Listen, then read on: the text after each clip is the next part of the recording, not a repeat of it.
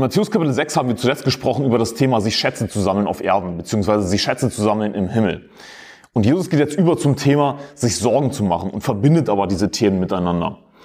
Und das Thema sich Sorgen machen ist natürlich ein Thema, das jeden Menschen betrifft. Wir alle machen uns hin und wieder Sorgen. Das ist typisch für jeden Menschen. Also wie sollen wir als Christen mit dem Thema Sorgen umgehen? Und Jesus hat eine eindeutige Aufforderung in Vers 25. Darum sage ich euch, sorgt euch nicht um euer Leben, was ihr essen und was ihr trinken sollt, noch um euren Leib, was ihr anziehen sollt. Ist nicht das Leben mehr als die Speise und der Leib mehr als die Kleidung?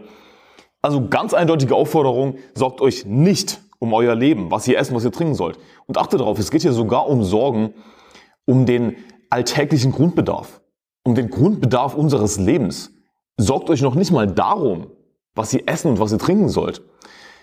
So eine klare Aufforderung, sich keine Sorgen zu machen. Und achte aber darauf in Vers 25, was das erste Wort ist. Da steht darum. Niemals einfach so die Bibel lesen und solche kleinen Worte überlesen. Das Wort darum ist so ein entscheidendes Wort in diesem Vers. Denn was sagt Jesus damit? Aus diesem Grund. Aus welchem Grund? Lies den Vers davor. Das, das Wort darum verbindet Vers 25 mit Vers 24, mit dem Gedanken davor. In Vers 24 heißt es, niemand kann zwei Herren dienen, denn entweder wird er den einen hassen und den anderen lieben, oder wird dem einen anhängen und den anderen verachten. Ihr könnt nicht Gott dienen und dem Mammon. Darum, aus diesem Grund, weil ihr nicht Gott dienen könnt und dem Mammon, ihr könnt nicht auf zwei Hochzeiten tanzen. Ja, ihr, ihr werdet entweder den einen hassen oder den anderen lieben. Das, das ist eine ziemlich krasse Aussage. Ich möchte, dass du es verstehst. Aus diesem Grund sollst du dir noch nicht, noch nicht mal Sorgen machen um deinen alltäglichen Grundbedarf.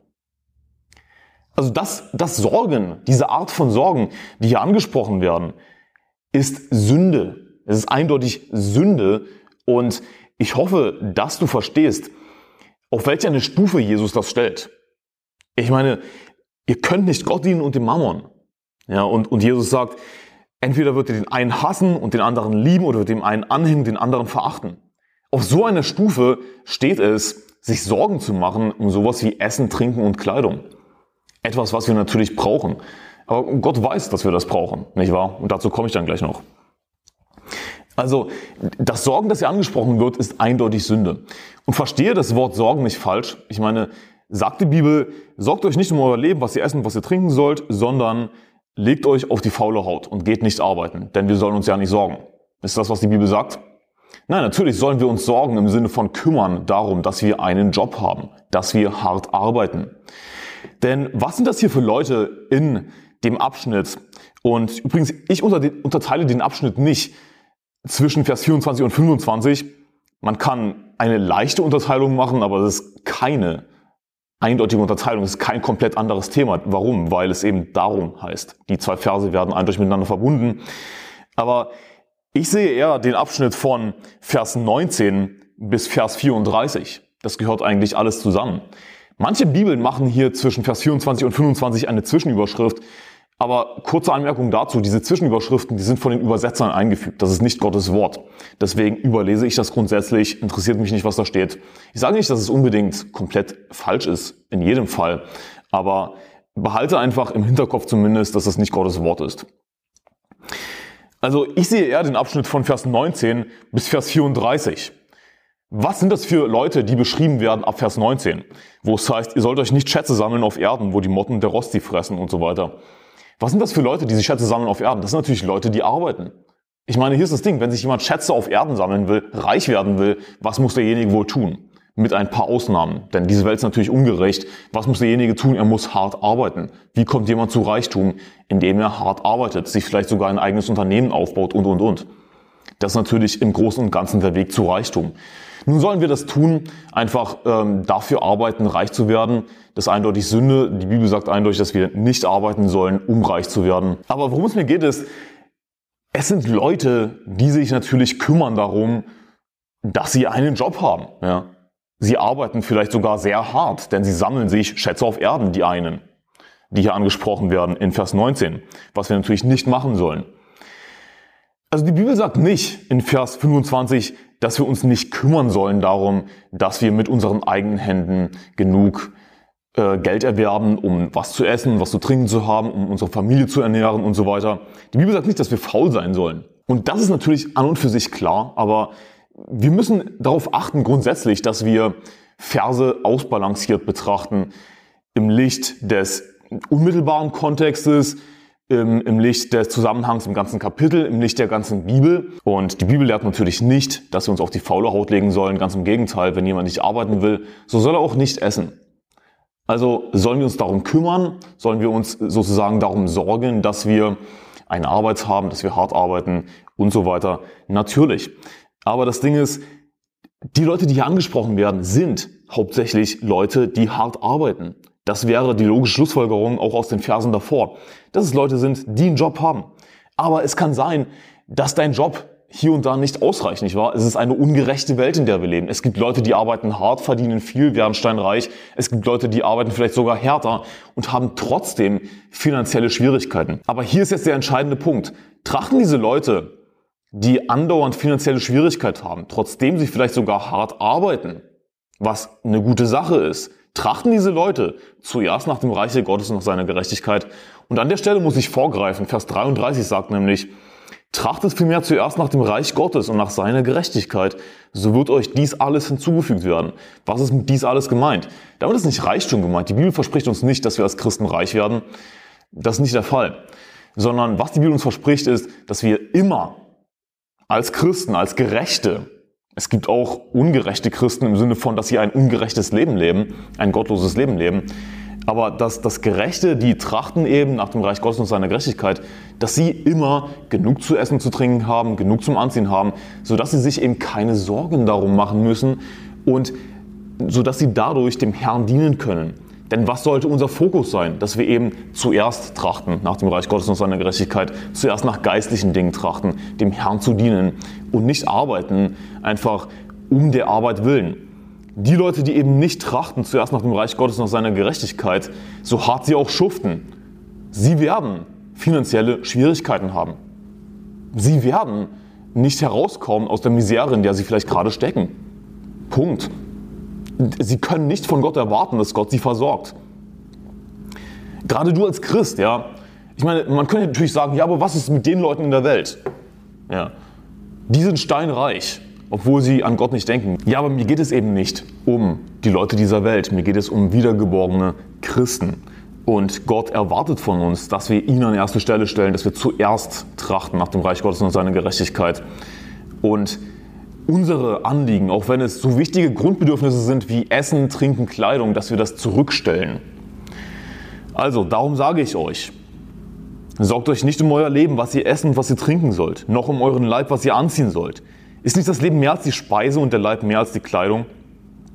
Also siehst du, die Leute, die sich dann Sorgen machen, weil sie finanzielle Schwierigkeiten haben, viele von ihnen anstatt zu, zu denken, okay, habe ich heute getrachtet nach dem Reich Gottes und seiner Gerechtigkeit? Lebe ich ein Leben, das Gott gefällt? Ich meine, es ist gut, dass ich arbeiten gehe, dass ich hart schufte, aber ist das alles, was zum Leben gehört? Ich meine, ist nicht das Leben mehr als die Speise und der Leib mehr als die Kleidung? Es geht im Leben mehr als um dein Hab und Gut. Es geht im Leben, im Leben sogar mehr als um deine Grundbedürfnisse, die du zum Leben brauchst, zum täglichen Leben. Es geht um mehr als das. Es geht darum, dem Herrn zu dienen natürlich. Und ähm, die Leute, die sich eben diese Sorgen machen, ja, wie komme ich jetzt voran? Und nicht trachten nach dem Reich Gottes, sondern nach seiner Gerechtigkeit. Wie wollen sie ihre Sorgen lösen? Indem sie noch härter arbeiten. Indem sie versuchen, noch produktiver zu werden. Und sie trachten dann noch weniger nach dem Reich Gottes und nach seiner Gerechtigkeit. Und das ist eben der Fehler. Und du sollst diesen Fehler nicht begehen. Die Bibel spricht im Propheten Haggai davon, dass Gott ganz einfach auf das, was du dir erarbeitet hast, bläst.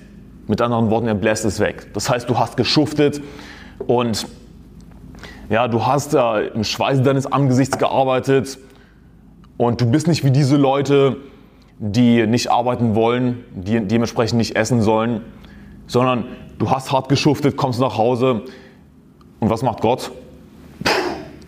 Und das ist alles weg und du hast finanzielle Schwierigkeiten, was wird morgen, ich weiß nicht, was ich machen soll, ich habe zu wenig zu essen, sogar zu wenig zu trinken, was soll ich machen? Ich arbeite noch härter.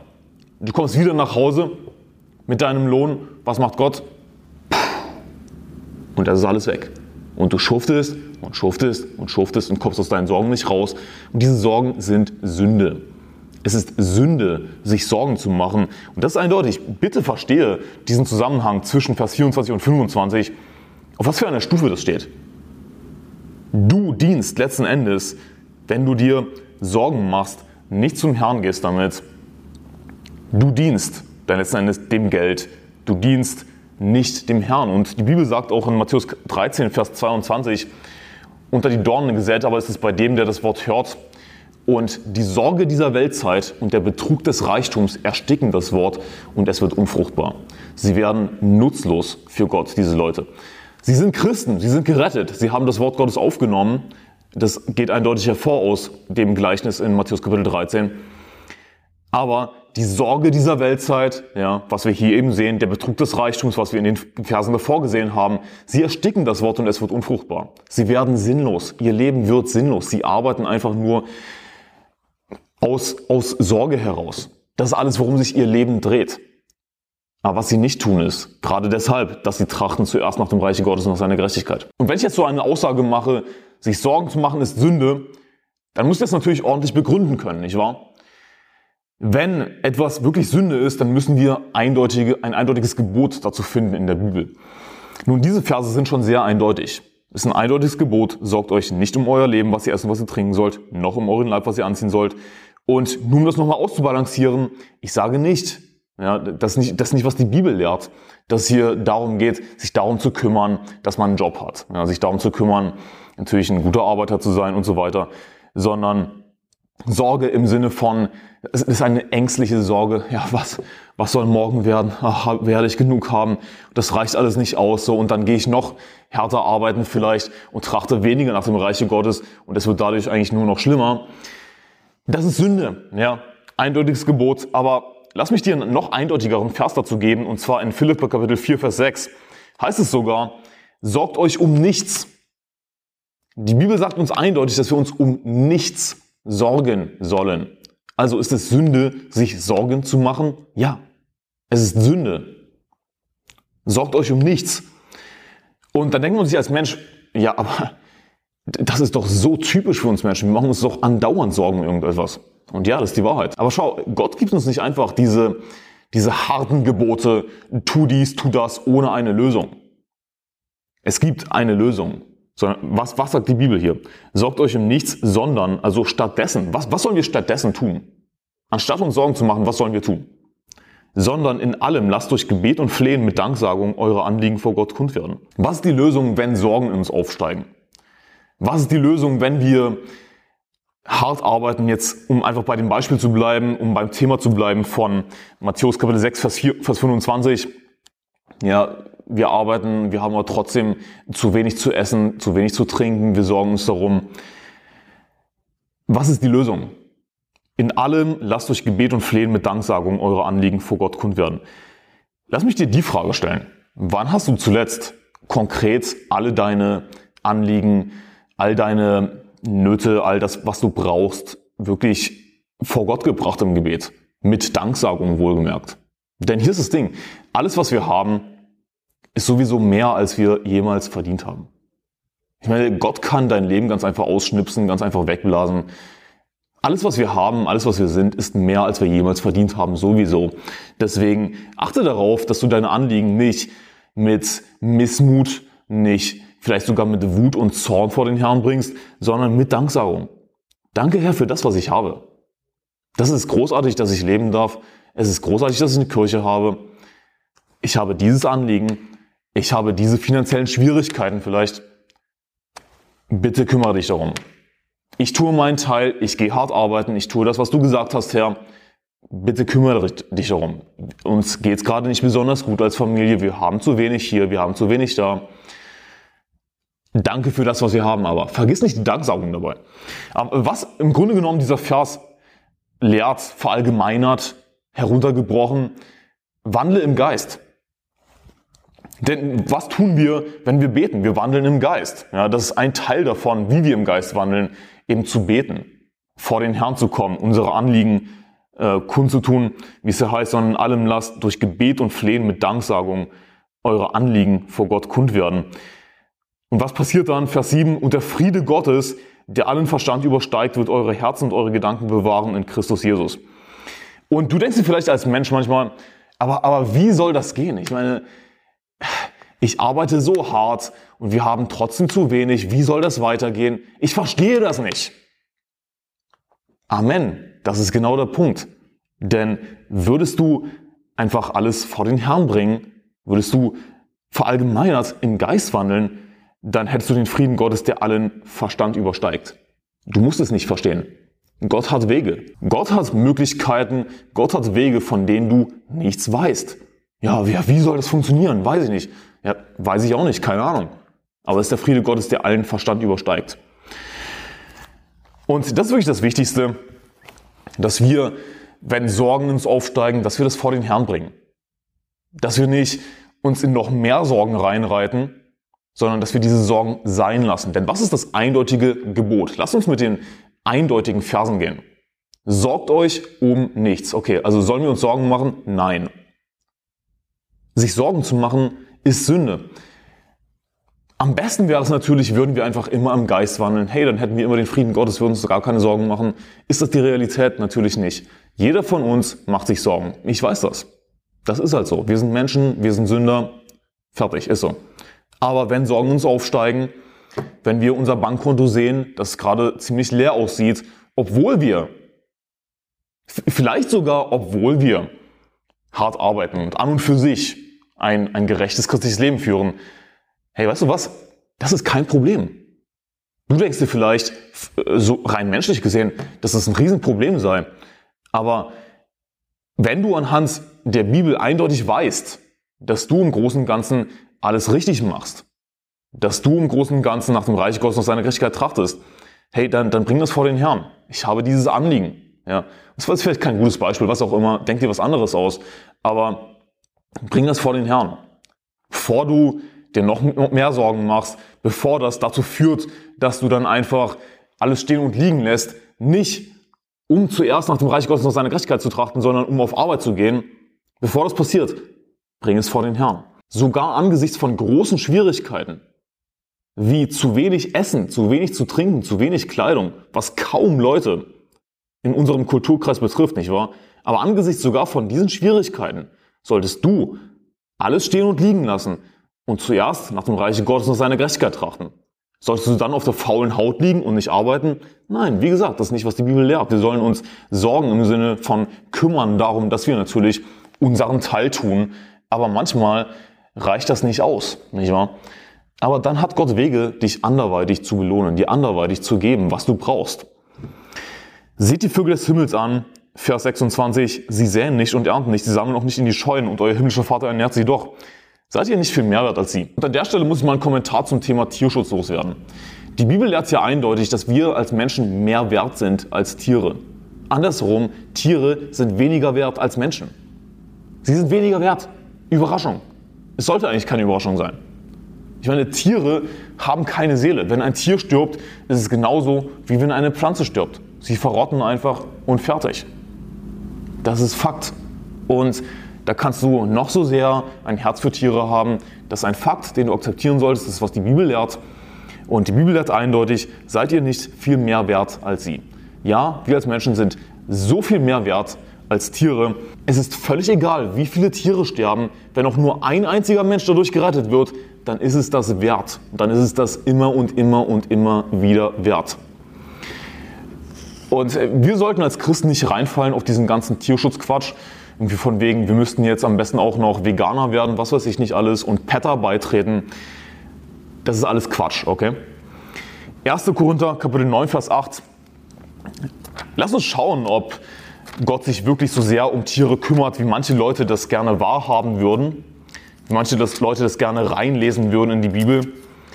In 1. Korinther, Kapitel 9, Vers 8, da heißt es, Sage ich es nur aus menschlicher Sicht oder sagt dies nicht auch das Gesetz? Ja, im Gesetz Moses steht geschrieben, du sollst dem Ochsen nicht das Maul verbinden, wenn er drischt. Da könnte man jetzt denken, besonders wenn man den Vers im Alten Testament liest und einfach was reinlesen möchte und nicht auf den Kommentar des Neuen Testaments achtet, könnte man denken, ja siehst du, Gott kümmert sich um die Ochsen. Gott, Gott liebt die Ochsen. Gott will, dass es den Ochsen auch gut geht, dass sie auch was zu essen haben, während sie dreschen. Aber liest den Vers weiter.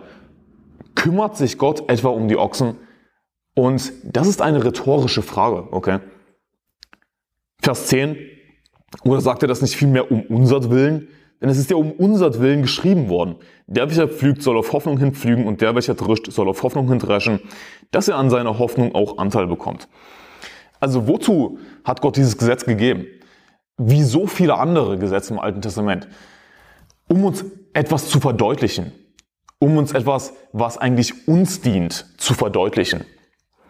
Es geht da, dabei nicht wirklich um die Ochsen.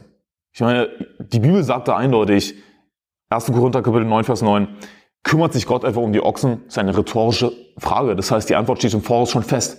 Gott kümmert sich nicht um die Ochsen. Es geht Gott nicht wirklich um die Ochsen, sondern es ist um unser Willen geschrieben worden. Siehst du, wenn, wenn es dein Hobby ist, sich irgendwie um Tiere zu kümmern, weißt du was? Ich finde das in Ordnung. Ich meine, ich verstehe das nicht, aber das ist völlig in Ordnung, denn ich bin nicht du. Ja, du kannst natürlich gerne deine Hobbys haben, spielt keine Rolle. Aber worauf du dabei achten solltest ist, wozu setzt du dich für Tierwohl ein? Geht es dir beim Tierwohl einfach um die Tiere an und für sich? Oder kannst du nicht etwas wirklich Sinnvolles daraus machen? Beispielsweise, du kümmerst dich um Hunde. Ja?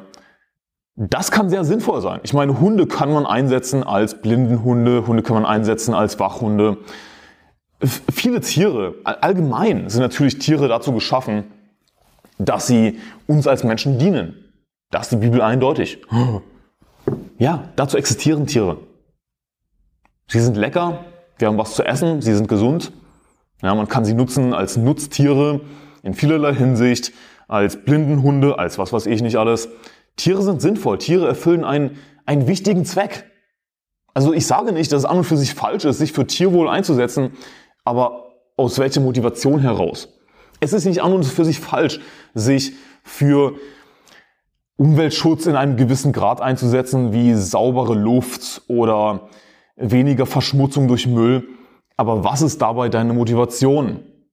Wenn deine Motivation nicht Menschen sind, nun offen gesagt hast du dann die falsche Motivation. Und, und versteh mich nicht falsch, ich will dich nicht davon abhalten, dass du deinen Familienhund liebst, dass du dein Haustier liebst. Das ist alles in Ordnung. Aber wovon, wovon ich dich fernhalten möchte, wovor ich dich warnen möchte, ist dieser übermäßige Umweltschutz heutzutage, dieser übermäßige Tierschutz, bei dem es einfach nur noch um die Tiere geht, einfach nur um die Umwelt, als sei die Umwelt eine Person, als seien Tiere Personen, sind sie nicht. Seid ihr nicht viel mehr wert als sie? Wer aber von euch kann durch sein Sorgen zu seiner Lebenslänge eine einzige Elle hinzusetzen? Wir sind in Matthäus Kapitel 6, Vers 27. Sorgen sind so sinnlos. Ja, ich meine, was, was, was verbesserst du an deinem Leben durch Sorgen? Gar nichts. Deswegen lass die Sorgen doch einfach sein. Aber hier ist das Ding, wenn du dich im Geist wandelst, dann äh, wirst du natürlich Probleme haben, deine Sorgen sein zu lassen. Vers 28, und warum sorgt ihr euch um die Kleidung? Betrachtet die Lilien des Feldes, wie sie wachsen. Sie mühen sich nicht und spinnen nicht. Ich sage euch aber, dass auch Salomo in all seiner Herrlichkeit nicht gekleidet gewesen ist wie eine von ihnen. Wenn nun Gott das Gras des Feldes, das heute steht und morgen in den Ofen geworfen wird, so kleidet, würde das nicht vielmehr euch tun, ihr Kleingläubigen? Darum sollt ihr nicht sorgen und sagen, was werden wir essen oder was werden wir trinken oder womit werden wir uns kleiden. Denn nach allen diesen Dingen trachten die Heiden, aber euer himmlischer Vater weiß, dass ihr das alles benötigt. Wir sollen uns nicht auf die Stufe von Heiden begeben. Ja, nach allen diesen Tring, Dingen trachten die Heiden. Was? Was werden wir essen? Was werden wir trinken? Womit werden wir uns kleiden? Natürlich trachten die Heiden danach. Aber hey, wir glauben an den Herrn des Universums. Wir haben unseren Vater im Himmel. Weiß er nicht, dass wir das alles benötigen? Also wir sollten nicht kleingläubig sein. Ja, kann Gott was verändern in meiner Situation? Ich weiß nicht, wie das gehen soll. Wie soll das funktionieren? Ja, aber du brauchst eben den Frieden, der allen Verstand übersteigt.